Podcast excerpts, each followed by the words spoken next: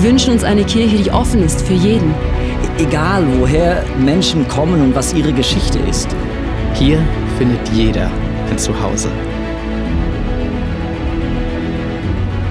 Die Nöte der Gesellschaft bewegen sie zu barmherzigem Handeln. Sie ist bekannt für ihre Großzügigkeit. Schaut hin und nicht weg.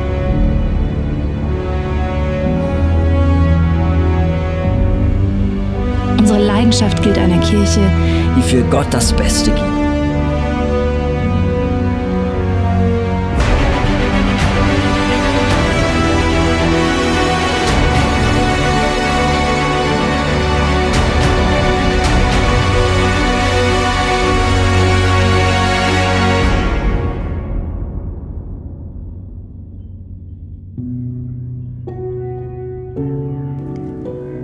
Tobi Schweglich bis Meise Frappeswil. Und ich finde es mega passend, dass wir heute ab Pfingsten natürlich über den Heiligen Geist uns Gedanken machen. Dass wir uns überlegen, wer ist denn der Heilige Geist? Wie wirkt der Heilige Geist? Und ich finde es schön, dass du da bist und dich dem Heiligen Geist aussetzt und sagst, hey, ich bin da und ich erwarte etwas. Ich erwarte sein Wirken, ich erwarte sein Reden. Ich möchte etwas von ihm empfangen. Und schön ist, wir leben den Heiligen Geist ganz unterschiedlich. Wir erleben ihn, dass er uns Führung gibt im Leben, dass er uns mit Rat und Tat zur Seite steht, dass er uns tröstet, uns begleitet. Aber er ist auch der, der dich und mich begabt. Er ist der, der dir Gaben schenkt. Und im 1. Äh, Korinther 12 lesen wir, dass der Heilige Geist der ist, der Begabungen schenkt, dass er die geistlichen Gaben austeilt. Wir lesen im Jakobusbrief, dass alle guten Gaben oder alles Gute kommt vom Vater im Himmel. Und so können wir sicher sein, dass auch die Gaben, die der Heilige Geist uns gibt, gut sind. Sie sind gut und er verteilt sie.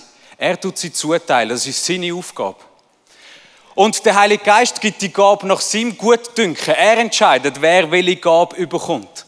Und vielleicht ist dir auch schon mal so gegangen, dass du gedacht hast, wieso hat die Person die Begabung und ich nicht? Das ist doch unfair. Der kann etwas viel besser wie ich. Ich kenne das. Ich kenne das, dass man dann vielleicht plötzlich mal anfängt zu vergleichen und denken, wieso macht er das so? Schau, über diese Frage musst du dir überhaupt keine Gedanken machen. Es ist Gottes Souveränität, Gottes Wille, der entscheidet, wem er Gaben gibt, welche und in welchem Maß. Unsere Aufgabe ist, dass wir diese Gaben einsetzen, dass wir etwas anfangen zu machen mit diesen Begabungen. Dass wir auf uns hören, auf den Heiligen Geist hören und erkennen überhaupt, was für eine Begabung wir haben. Und die Begabungen, die der Heilige Geist dir und mir gibt, ist nicht dafür da, für deine Selbstverwirklichung oder für dein Wohlbefinden. Sondern die Begabung, die der Heilige Geist dir und mir gibt, ist da für das Wohl der Kirche, das Wohl vom Lieb Christi. Es geht darum, dass wir mit diesen Begabungen einander dienen können, einander unterstützen können, einander ermutigen. Und so wird das Bild wieder komplett von dem Lieb Christi. Dass wenn du eine Begabung hast, die ich nicht habe, dann darf ich wissen, dass du meine Ergänzung bist. Und darum liebe ich ja Chile. Weil Gott Chile baut genau so, mit ergänzend, als ein Lieb. Wir sind miteinander unterwegs. Auch in den Begabungen. Und wir wollen heute über drei Begabungen reden miteinander, ähm, Gedanken machen. Und mir ist wichtig, dass du dein Herz aufmachst fürs Reden vom Heiligen Geist, dass du dir überlegst, hey, ist eine von diesen Begabungen die Begabung, die ich spüre in meinem Leben? Wo ich merke, da habe ich noch nicht aus dem Vollen geschöpft. Da fehlt noch etwas. Da, da liegt noch mehr drin. Im 1. Korintherbrief, Kapitel 12, lesen wir, dem einen schenkt er einen besonders großen Glauben. Also der Heilige Geist teilt Glaube aus. Was ist Glaube? Hebräer 11, 1, dort heißt es, der Glaube ist etwas, wo man sich darauf festhebt, wo man noch gar nicht sieht. Eine Gewissheit, die man hat, aber es nicht kann erklären oder greifbar ist. Man glaubt es eben. Das ist Glaube, wo die Bibel davor redet. Wo äh, Jesus aufersteht und zum äh, Thomas geht. Der Thomas ist ja bekannt als der Zweifler. Er hat gesagt, hey, zeig mir deine Wunde, ich will meine Hand reinlegen und spüren, dass es du bist. Und er legt seine Wunde in die, hat seine Hand in die Wunde und er sagt, mein Herr und mein Gott, ich glaube. Und dann sagt Jesus, selig sind die, die nicht sehen und trotzdem glauben. Thomas hat müssen spüren, hat müssen sehen. Aber Jesus sagt, hey, der Glaube, der nicht sieht und trotzdem glaubt, das sind die Glücklichen, das sind die Seligen. Und wir sehen, wir nicht immer sehen, sondern wir dürfen glauben. Und wenn wir über Glauben reden, gibt es zwei Arten von Glauben. Es gibt den errettende, bewahrende Glauben. Wo jeder Gläubige hat, jeder, wo Jesus im Herz hat und sich entschieden hat, hat der rettende Glaube. Das lesen wir zum Beispiel im Galater 2,16, dort heißt, hey, du bist errettet durch deinen Glauben. Im Hebräer 11,6 heißt es, du kannst Gott nicht gefallen ohne Glauben. Das heißt nicht, dass du etwas musst erwirken oder machen, aber dass du Gott überhaupt erkennst, brauchst du den Heiligen Geist, der dir den Glauben schenkt, dass du die Tat am Kreuz von Jesus kapierst. Und das ist der rettende Glaube, wo du und ich haben dürfen Aber es gibt noch einen anderen Glauben. Der Glaube, wo über den rettenden Glauben ausgeht. Ein Glaube, wo eine feste Zuversicht ist, eine Gewissheit. Hey, ich glaube etwas so richtig fest, obwohl ich es nicht sehe. Und vielleicht hast du schon mal mit Leuten zu tun gehabt, die genau so sind. Wo du denkst, wieso könnte so zuversichtlich sein? Wieso heben sie so fest an etwas, was sie gar nicht sehen, was sie nicht beweisen können, wo sie keine Absicherung haben? Vielleicht haben die Männer und Frauen die Gabe vom Glauben. Dass sie Glauben haben, darüber hinaus, über etwas oder auf etwas, was sie nicht erklären können, aber trotzdem eben glauben. Dir und mir, uns ist ein Glaube geschenkt. Wir haben den Gabe vom Glauben, der rettende Glaube, aber auch der Glaube, der darüber hinausgeht. Und vielleicht bist du ein Mensch, der sagt, hey, ich, ich, ich habe den, den, den Glauben. Ich bin so ein, ich habe immer so ein Vertrauen, eine Ruhe in meinem Herz, dass der Vater schon richtig macht. Ich glaube, dass Einerseits sind Begabungen verteilt, nicht gleich. Jeder hat eine andere Begabung. Und gleich glaube ich auch, dass wir eine gute Grundlage schaffen können, dass eine Begabung wachsen kann. Dass wir einen guten Nährboden schaffen können für Begabung, die der Heilige Geist uns gibt. Und vielleicht hast du schon mal Sport gemacht, vielleicht hast du dich schon mal bewegt. Zum Beispiel im Krafttraining ist es so, dass es drei Faktoren braucht, dass ein, dass ein Muskel kann wachsen kann. Das einerseits ist logisch, ist das Training, das du brauchst. Du brauchst Regeneration, du musst dich wieder erholen, weil sonst kommst du in ein Übertraining und es baut sich eigentlich wieder ab, es ist kontraproduktiv. Und es braucht Ernährung. Und Ernährung ist entscheidend, ist so ein großer Punkt, den man oft vernachlässigt. Und ich glaube, du kannst deinen Glauben füttern. Du kannst in deinem Glauben Superfood zu dir nehmen. Acht mal drauf, mit was füllst du dein Herz? Mit was füllst du deinen Glauben in deinem Leben? Mit was fülle ich mein, mein, mein Herz, mein Kopf, meine Gedanken? Sagst, hey, ich los viel Predigten. Ich lese viel im Wort Gottes. Ich verbringe Zeit mit dem Vater. Ich mache mir Gedanken über seinen Willen, über sein Wesen. Und ich glaube, das ist, du tust gut daran, wenn du deinen Glauben so nährst. Vielleicht verschwendest du manchmal auch und, und du isst irgendwelche Fastfood. Ich verschrecke manchmal, wie viel Zeit wir vergüten mit irgendwelchen Schissdreck in unserem Leben. Dass wir irgendwo uns füllen lassen von Fernsehsendungen, von Zeug und Sachen, wo eigentlich Nahrung ist, äh, wo wir Leute in unser Leben reinreden wo unser Glaube überhaupt nicht nährt. Sondern wo uns füllt mit Ballast. Und dann kannst du dich entscheiden, ich nähre meinen Glauben mit guter Nahrung. Ich möchte, dass mein Glaube kann wachsen kann, weil ich immer mehr dorthin komme, um den Willen von Gott zu sehen, wo das Vertrauen wächst. Und wenn du gut ernährst, ist es auch wichtig, dass du den Muskel trainierst. Dass du anfängst leben mit dem, dass du den Muskel einsetzt. Vielleicht kennst du es, wenn du den Muskel nicht brauchst, vielleicht hat schon jemand von euch mal den Arm gebrochen oder das Bein, du merkst, die Muskelmasse nimmt sehr schnell ab. Und du musst wieder lernen, du merkst, hey, ich, ich bin wieder zurück, ich muss wieder Fortschritt machen, ich muss wieder dort ankommen, wo du vorher bist. Und ich glaube, wir können unseren Glauben einsetzen. Wir können unseren Glauben trainieren wie ein Muskel. Dass wir anfangen, Glaubensschritt zu machen. Der Glaube, den ich kann, in dem Maß, wie ich ihn bekomme, und sagen, also, für das habe ich jetzt gerade genug Glauben. Vielleicht hast du für den nächsten Schritt, wo du gerade siehst, genug Glauben, dann mach den Schritt. Mach einen Glaubensschritt. Für die, die vielleicht schon grösseres Maß an Glauben haben, die machen plötzlich größere Schritte. Du musst nicht vergleichen, wie dein Glaube aussieht im Verhältnis zu dem Gegenüber, sondern mach deine Schritte. Bist treu im Kleinen. Ich lerne immer wieder, dass Gott Treue belohnt. Treue im Kleinen. Das Unspektakuläre, wo du einfach sagst, hey, ich fange an, Glaubensschritt machen. Ich schaue nicht auf, auf das, auf die Frucht, die daraus entstehen sondern ich schaue auf das, was ich machen soll. Und da langt mein Glaube für den kleinen Schritt, also mache ich doch den kleinen Schritt und laufen Schritt im Glauben. Und auch Glaubensschritt brauchen immer wieder Mut. Sie brauchen Mut. Vielleicht ist das nur mal, dass du sagst, hey, ich mache mein Maul auf und frag die Person. Letztes Jahr hat der Heilige Geist zu mir gesagt, wir haben jemanden ins Spital gefahren, einen wildfremder Mann, und Gott sagt zu mir, frag ihn einfach, ob er mich kennt. Und ich habe gedacht, ja, ist jetzt, der ist von einer Schlägerei gekommen, schon Blüten und alles, und ich habe gedacht, ja, jetzt frage ich ihn, ob er Gott kennt. Und ich habe einfach den Glaubensschritt gemacht, so banal, so simpel, so fast lächerlich schon. Aber es war mein Glaubensschritt und ich habe gemerkt, Gott hat mich an den Punkt anführen, dass ich den kleinen Schritt mache im Glauben, im Vertrauen auf den Vater, dass er etwas machen wird, dass er das wird brauchen und ich einsetze.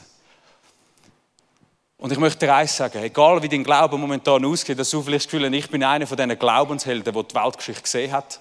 Oder du bist vielleicht dort und sagst, hey, mein Glaube ist noch so klein und mickrig. Gang immer wieder, egal an welchem Punkt du stehst, gang immer wieder in die Begegnung zum Vater. Weil in dieser Begegnung zum Vater, in dieser Intimität mit dem Vater im Himmel, wächst dein Glaube. Im Griechischen ist das eben nicht nur Glauben, sondern Pistis heißt auch Vertrauen. In dieser Beziehung zum Vater wächst dein Vertrauen an den guten Gott. Es wächst dein Vertrauen in sein Wort, das er gesagt hat, das er aufschreiben lassen hat. Es wächst dein Glaube daran, dass das möglich ist, was er sagt, dass er der ist, wo er sagt, dass er ist. Dein Glaube wird gestärkt, dein Vertrauen zieht dich näher zum Vater hin. Und du fängst an laufen. Dein Glaube fängt an wachsen. Und in dieser Begegnung mit Gott, und das ist ja schön, dass Gott nicht einer ist, der nicht umgehen kann mit dem Unglauben, ähm, sondern er sagt, hey, tu lieber ehrlich zweifeln, als heuchlerisch glauben. Tu ehrlich zweifeln, bring in Zweifel. Ich finde es spannend, dass Jesus eine Begegnung hat mit einem Mann, der einen besessenen Sohn hat. Und der, der Mann sagt zu Jesus, hey, ich, ich, ich will ja glauben, hilf mir im Unglauben.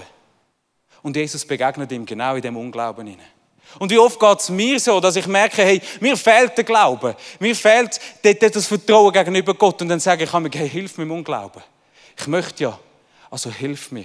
Und Jesus sagt nicht, warte noch ein bisschen, sondern er sagt, ich begegne dir genau auf der Ebene, bei dem Maß an Glauben, wo du hast. Und lass uns den Schritt miteinander gehen. Gott möchte, dass wir unser Maß an Glauben anfangen einsetzen. Dass wir dort drin laufen. Dass wir das, was wir anvertraut bekommen haben, leben. Und spannend ist, dass Jesus genauso Begegnungen hat mit einem römischen Hauptmann, mit einem Blinden, mit einer, mit einer Frau, und er sagt, hey, dir geschehe nach deinem Glauben. Und bis ehrlich steht dir, wie sieht dein Glaube aus? Und hebt den von Jesus an und sagt, hey, das ist mein Glaube, so viel kann ich glauben. Und jetzt Lass uns die Welt miteinander verändern. Und der Glaube wird wachsen und gestärkt werden. Vielleicht hast du die Begabung vom Heiligen Geist, du hast einen außerordentlichen Glauben. Vielleicht sogar einen Glauben, der weitergeht, dass du bereit bist, Wunder zu tun. Dass du ein Wunder glaubst, dass du merkst, dass die Wunder, die in der Bibel beschrieben sind, ähm, gar nicht so fern sind von deinem Leben. Oder dass du gar nicht das Gefühl hast, hey, ich zweifle in irgendeiner Art und Weise an diesen Wunder, die passieren oder aufgeschrieben sind in der Bibel. Ich habe herausgefunden, dass wahrscheinlich jeder von uns irgendein Lieblingswunder hat in der Bibel, wo wir so begeistert sind, wo, wo uns äh, Freude auslöst. Ich bin so ein bisschen der Typ, ich lese zum Beispiel die Geschichte von Daniel in der Leuengrube mit Leuen, wo, wo die Engel das Maul von der Leuen verstopft, wo zuheben, oder der Simson, der mit bloßen Händen Leuen verriest, oder ein Tor irgendwie 60 Kilometer auf den Berg auftreibt. Das sind Wunder. Ich liebe die Wunder, wie Jesus übers Wasser läuft oder Wasser zu Wein macht, habe ich auch schon probiert, hat bei mir noch nicht so funktioniert. Aber die Wunder sehen wir in der Bibel.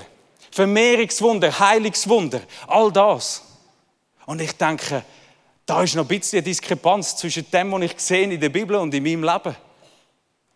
Sind denn Wunder heute noch möglich? Gibt es Wunder heute noch? Und das ist eine gute Frage. Das ist eine gute Frage, ob es Wunder heute noch gibt.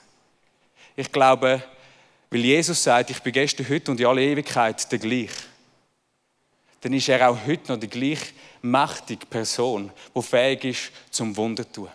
Und Jesus sagt im Römer 8, 11, der gleiche Geist, also Paulus sagt das, sagt, der gleiche Geist, wo Jesus von den Toten auferweckt hat, ist der Geist, wo in dir und mir heute wohnt. Also der, der Auferstehungswunder gemacht hat, lebt in dir. Und dann denke ich, ja, das muss ja möglich sein. Die Wunder, die sind ja möglich. Zudem sagt Jesus in Johannes 14, hey, ähm, ihr werdet die gleichen Sachen machen wie ich, sogar noch größere Wunder werdet ihr tun. Also ist die biblische Verheißung für mein Leben und für dein Leben, hey, Wunder sind möglich. Gott möchte auch heute noch durch deine und meine Hand Wunder tun. Und ich schaue in die Welt, ich schaue in den Lieb Christi und ich sehe, dass die Wunder immer noch Realität sind. Eine weitere Bestätigung, dass ich daran glaube, es gibt auch heute noch Wunder. Und der Heilige Geist verteilt auch die Begabung. Einer wird dazu befähigt, Wunder zu tun. Wunder tun. Wir können Wunder tun. Vielleicht merkst du, ich habe die Begabung, da schlägt mein Herz höher, dann lebe sie aus. Wir lieben die Wunder. Wir lieben die Wunder, wo Jesus gemacht hat. Wir lieben die Wunder, die in der heutigen Zeit passieren. Ist es nicht so? Wir lieben es. Es ist immer so eine Bestätigung. Wenn ein Wunder passiert, dann hast du das Gefühl, genau so muss es sein. Es fühlt sich gut an. Es ist schön. Es ist ermutigend. Wir gehen nachher zwei Santi höher aus, aus dem Saal oder wo auch in, immer, dass dein Weg dich führt. Es ist etwas Schönes, ein Wunder gesehen. Vor Ostern ist mein Großvater gestorben und hat eine Krankheit gehabt, die seine Muskeln angefangen hat zu lähmen. Gegen den Schluss hat er nicht mehr reden, hat nicht mehr essen, weil er sich immer verschluckt hat. Sein Körper ist nicht mehr fähig gewesen, zum funktionieren. Aber wo sein Pastor zu ihm ins Pflegeheim gegangen ist, hat er mit ihm Psalm 23 gelesen und er hat plötzlich wieder können das mitbeten. Mit einer Stimme, die verständlich war. Ein Wunder, wo Gott gemacht hat. Wo Gott einen kurzen Moment Naturgesetz, Krankheit ausgeschaltet hat und etwas Übernatürliches gemacht hat. Und ich gang für Wunder, ich will Leben für Wunder, ich will an den Glauben haben, an den Gott, der heute noch Wunder tut. Und lass uns laufen in dem. Und nicht das Gefühl haben, hey, ich glaube nicht mehr an Wunder. Mein Leben sieht vielleicht anders aus. Sondern lass uns Glauben haben an die Wunder, an den Jesus, der heute noch Wunder tut. Und was ist, wenn Wunder ausbleiben? Ich glaube, wir kennen das, dass Wunder nicht immer so passieren, wie wir es erwartet haben, wie wir darum gebetet haben, wie wir darum, wie wir darum gehofft haben. Ich möchte dir eins sagen. Es geht um Jesus. Und das Wunder ist nur ein Mittel zum Zweck. Wir sind, sollen nicht wundergeil sein. Dass wir jedem Wunder hinten springen und sagen, ich will Wunder sehen. Kennst du das? Ähm, vielleicht sind das mehr wir Männer, wenn es irgendwo Schlägerei gibt, denkst du, komm, ich will noch ein bisschen schauen. Vielleicht passiert noch etwas. Geil, noch Sensation. Nachher die Frauen sagen immer, komm, wir gehen heim, ist gefährlich. Und wir denken, nein, komm, wir schauen noch ein bisschen. Wir sind manchmal so geil drauf auf eine Sensation. Wenn irgendwo etwas passiert, ähm, man muss eine Umfahrung nehmen, weil ein Unfall passiert ist, wir wollen gerade informiert sein. Was ist denn da passiert? Und so ist es manchmal auch mit Wunder. Wir rennen für Wunder. Wir leben für das und machen unseren Glauben plötzlich abhängig von den Wunder. Aber auch bei Jesus, Jesus war unterwegs. Er hat die gute Botschaft erzählt, die frohe Nachricht. Er hat vom Reich Gottes geredet. Und Wunder und die Verkündigung ist Hand in Hand gegangen. Aber die Wunder sind ein Türöffner für die Herzen der Menschen. Dass die Wunder sie ihrem Herz angerührt hat, dass sie sich geöffnet haben für das Reden von Gott, für die Begegnung mit dem Vater im Himmel. Weil ich glaube, ein Wunder allein verändert keinen einzigen Mensch. Ein Wunder allein macht gar nichts, wenn nicht eine Begegnung mit Gott gleichzeitig stattfindet. Ich kenne Geschichten, da sind Leute geheilt worden von, von Beschwerden, die sie seit Geburt an haben. Sie werden geheilt durch ein Gebet, aber glauben trotzdem nicht. Weil die Begegnung mit Gott nicht stattgefunden hat, weil ihr Herz gleich irgendwie noch nicht offen war für das Reden von Gott. Und darum lassen Sie uns in dem Licht sehen, dass wir, dass wir gehen für Wunder, dass wir glauben an Wunder. Aber nie vergessen, dass die Wunder am Zweck dienen, nämlich dass Menschen, dass wir können, dem Gott im Himmel begegnen. Es geht um ihn. Auch bei den Wunder.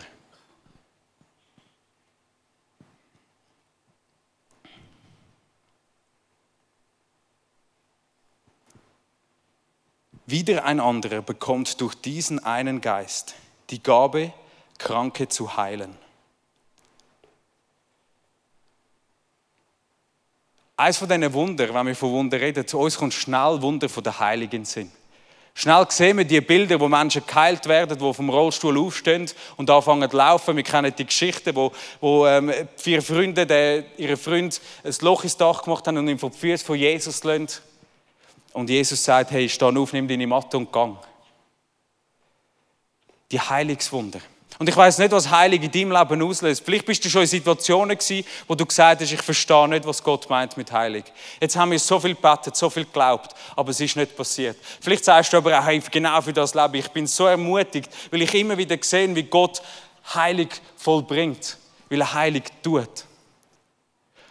Der Punkt ist, ich glaube, es ist ein schwieriges Thema. Ich glaube, wir leben in einer Spannung in dieser Welt. Wir leben in dieser Zeit, wo Jesus zum Vater gegangen ist bis dahin, wo er wieder wird kommen, in dieser Zwischenzeit. Und leider gehört zu dieser Zeit auf dieser Erde Krankheit, Leiden irgendwie dazu.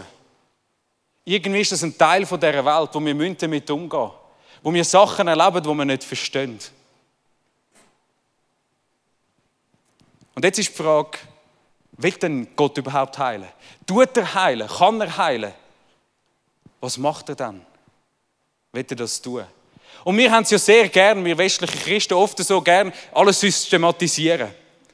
Wir schauen das Leben von Jesus an und dann wollen wir irgendeine Lehre daraus machen, wie wir jetzt heilen muss, wo genau wir die Hände auflegen wie, welche Worte wir beten müssen und was wir sollen tun Und wenn ich das Leben von Jesus in der Bibel anschaue, dann merke ich, ein so wahnsinniges System hat er nicht gehabt.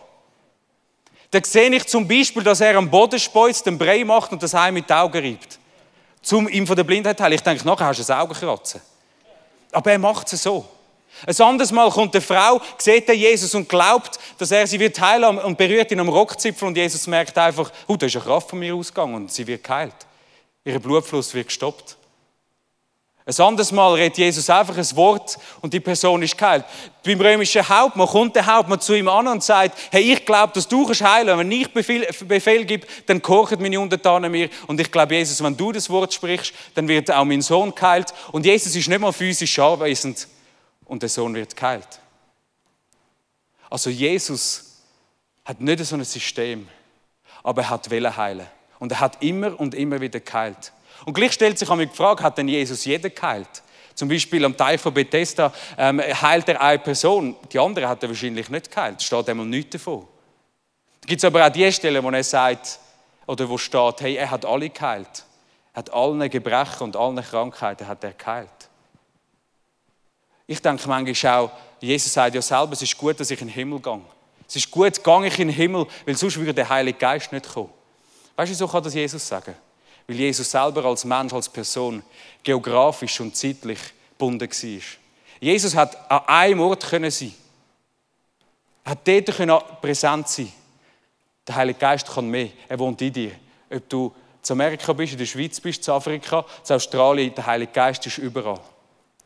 Und darum glaube ich auch, dass Jesus wahrscheinlich auch Leute hat zurücklassen Dass er Leute zurückgelassen hat, weil er einfach begrenzt war in seiner Menschlichkeit auf dieser Erde. Und jetzt haben wir den Heiligen Geist in uns, mit uns, wo überall ist. Und ich glaube daran, dass Gottes Wille grundsätzlich ist, dass er jeden will heilen und immer will heilen. Dass er jeden möchte gesund machen. Die Frage ist immer, wie macht er das und wann macht er das? Ich glaube, du und ich, wir kennen eben die Wunder, wo gerade etwas Sichtbares passiert. Wo du bettest für jemanden, für Rückenschmerzen oder für Knieschmerzen und dann passiert es. Und du denkst, da hat jetzt der Heilige Geist gewirkt. Genau so muss es sein. So soll es sich anfühlen. So will ich es sehen. So möchte ich glauben. Für das lebe ich. Und ich glaube, Gott macht das. Heute, immer und immer wieder. Er heilt sofort. Er macht die sichtbaren Wunder. Aber manchmal lässt das Wunder auch irgendwie auf sich warten. Manchmal passiert es eben nicht so schnell. Du bettest, passiert nicht gerade etwas, denkst, hey, komm, wir beten nochmal, fragst und ist besser, nein, ist noch nicht gut, betest wieder und es ist immer noch da. Vielleicht ist es auch so, dass Gott nicht sofort möchte heilen oder nicht sofort tut heilen, sondern er sagt, ich möchte im Prozess heilen. Ein Prozess. Schau, ich finde es wichtig, dass wir nicht nur immer das sehen, was Gott sagt, als, als ein starrer, ein Regelkatalog. Genau das gleiche zehn Gebot. Entweder hast du Mühe damit und denkst, ich lebe in dem starren Gebot, es gibt mir irgendwie Sicherheit, ob ich noch dabei bin oder nicht dabei bin. Aber ich frage mich immer, wieso sagt Gott etwas, was er sagt? Wieso macht Gott etwas, wie er es macht? Zu hinterfragen, bei dem Gebot, bei dem, was er sagt, was ist das göttliche Prinzip dahinter, wo Leben schafft? Und das Gleiche auch, wenn Gott etwas macht, wie er es macht. Hinterfragen, wieso macht es denn so? Und wenn jetzt Gott dich möchte in einem Prozess heilen oder jemand in deinem Umfeld möchte in einem Prozess heilen, wieso macht das Gott? Schau, ich bin jahrelang pornosüchtig. Ich habe es gekannt. Ich bin, ich bin süchtig. Jeden Tag ist das ein Teil von meinem Leben. Und dann habe ich immer an die Geschichte von meinem Papi gedacht, der in der Lehre heimlich geraucht hat, ein Päckchen am Tag, am Abend hat das vorgerührt, hat bettet und nachher nie mehr Zigaretten geraucht. Da habe ich gedacht, wieso passiert das in meinem Leben nicht? Wieso kann ich die Sucht nicht einfach ablegen? Ich habe ganze Diplomarbeit müssen schreiben, Bachelorarbeit über die Pornografie und, und Zeug und Sachen, um das irgendwie verarbeiten. Und dann habe ich Gott gefragt, wieso geht das so saumässig lang? Wieso geht die Heilung an meinem Herzen so lang? Und er hat mir gesagt, Tobi, der Prozess ist erstens viel nachhaltiger und zweitens treibt er dich in meine Arme. Dass wenn du ein Wunder hast, was einfach so passiert, bist du wie der Automat, dann hast du vielleicht Gott, du musst dich ihm gar nicht aussetzen, sondern er wirkt einfach an dir. Wenn du aber einen Prozess hast, wo Gott möchte heilen, dann treibt es dich in die Arme von dem Gott. Und weißt, ich kann gar nicht ohne ihn. Ich kann gar nicht mehr. Ich, ich muss bei ihm sein. Es geht nicht anders. Und die Lehre, wo du den Prozess durchziehst, glaub mir, das, was ich durch die Befreiung von der Pornosucht gelernt habe, das hat mich Prinzipien gelernt in meinem Leben, wo ich heute immer noch davon zehre, wo ich drin lebe, was er mir gesagt hat über Identität, über eine heilige Sexualität, über, über standhaft bleiben, über Versuchung. Das hat mein Leben verändert. Das hat nachhaltig Weisheit in mein Herz hineingepflanzt. Und darum veracht auch den Prozess nicht. Nimm den Prozess und sag also Jesus, ich nehme deine Hand, wo du mir entgegenstreckst und lauf mit dir durch den Prozess. Genauso bist du vielleicht mal ein Mensch, der für jemanden will, an der Seite stehen wo durch den Prozess muss durchgehen Dann geht miteinander durch den Prozess. Geht für Heilig. Vielleicht nicht der schnelle Weg, sondern halt immer Prozess. Und dann gibt es ja leider auch noch die Geschichten, wo du weißt, hey, weder sofort noch ein Prozess, noch irgendwie auf dieser Welt hat Gott geheilt. Es ist nicht sichtbar gewesen, bis die Person vielleicht gestorben ist. Und du und ich, wir kennen so Geschichten von Männern und Frauen, die ihr Leben auf dieser Erde viel zu früh haben müssen beenden und haben müssen gehen. Und du denkst, wieso ist das so gewesen? Christen, gläubige Leute. Und ich möchte dir eins sagen. Es ist wichtig, dass du und ich, dass wir uns Gedanken machen über den Himmel. Es ist wichtig, dass, wir, dass der Himmel ein wichtiger Bestandteil ist von unserem Glaubensleben. Und die Offenbarung sagt, hey, ich werde alle Tränen trocknen, Krankheit wird keinen Platz mehr haben. Im Jesaja 53 heißt genau, Jesus ist gestorben für unsere Krankheit, gestorben für unser Leiden, für unsere Schuld. Dann habe ich mich an dem fest, weil ich weiß, im Himmel wird genau das alles erfüllt sein. Und mich beeindrucken die Männer und Frauen, die plagt sind von irgendeiner Krankheit, wo sie jahrelang beten, jedes Mal ins Gebetsteam gegangen sind und nichts passiert ist. Aber sie machen ihren Glauben nicht von der Heiligung abhängig, sondern von Gott. Und sagen, hey, eines Tages wird das vorbei sein. Eines Tages werde ich vor, vor Jesus stehen und das wird von mir abfallen. Spätestens dann wird Jesus mich heilen. Und für den Moment lebe ich, für den Moment gehe ich. Und darum lass uns den Glauben an den Himmel haben. Ich merke, dass wenn du einen Glauben hast an den Himmel, an dieser Begegnung mit Jesus, dann verändert das dein Verhalten auf der Erde. Das beeinflusst dein Herz jetzt schon. Und verstehst, ich weiß nicht, wie du dir den Himmel vorstellst, wie du denkst, vielleicht musst du mit so einem fetten Engel Harfe spielen bis ans Ende fallenden Tag und denkst, was für ein Seich. Ich will doch nicht dort oben hocken, das ist ja mega langweilig. Dann denke ich, ja, das will ich nicht. Aber wisst ihr was? Jesus sagt, hey, ihr seid meine Brut und ich bin jetzt im Himmel und bereite Wohnungen für euch vor. Und du hast das Gefühl, Jesus zimmert uns irgendeine Lotterbude zusammen. Der macht das Schönste für seine Brut.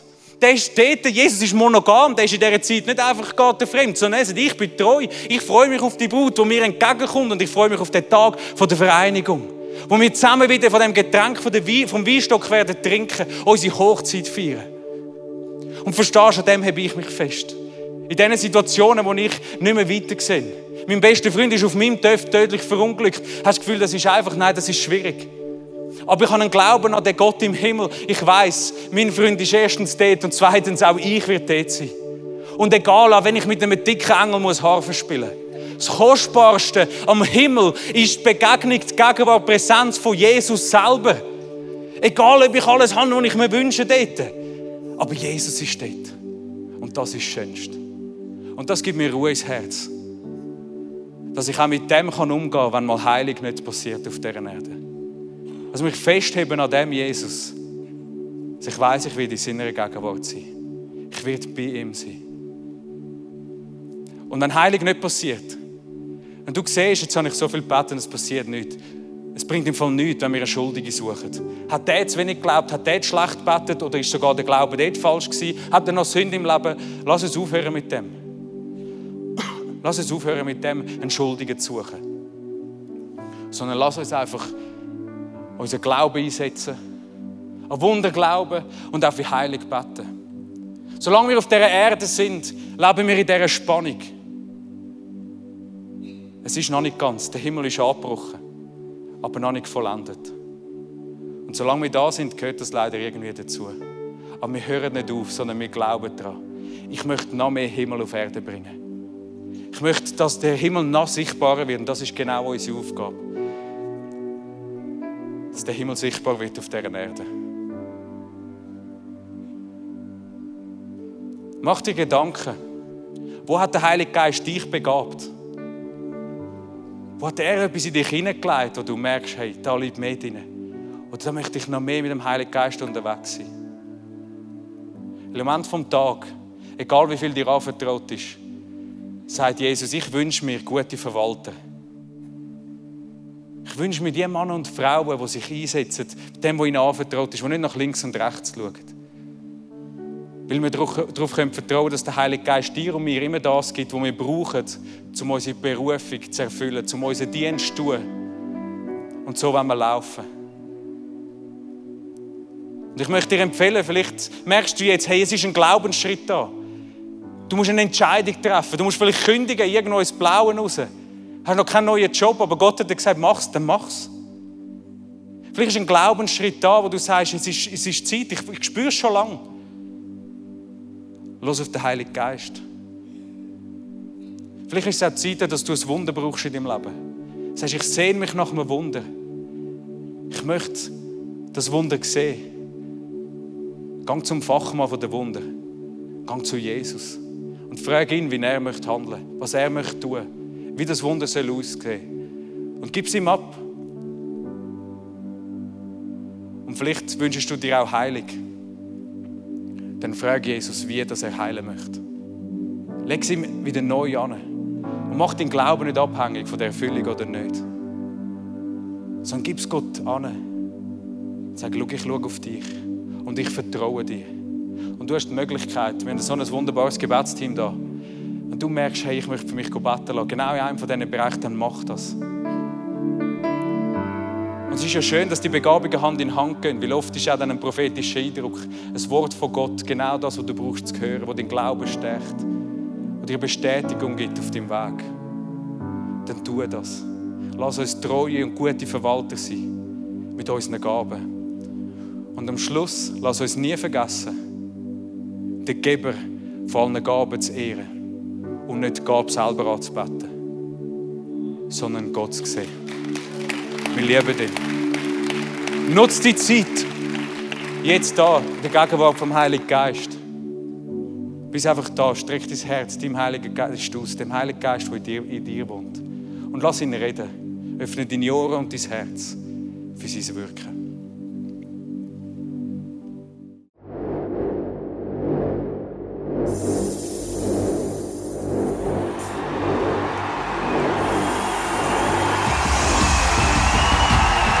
God, I will trust your sovereignty when there is no clarity because I can't sit forever in my disappointment and pain. I'm going to stand and I'm going to sing again, sing again, sing again.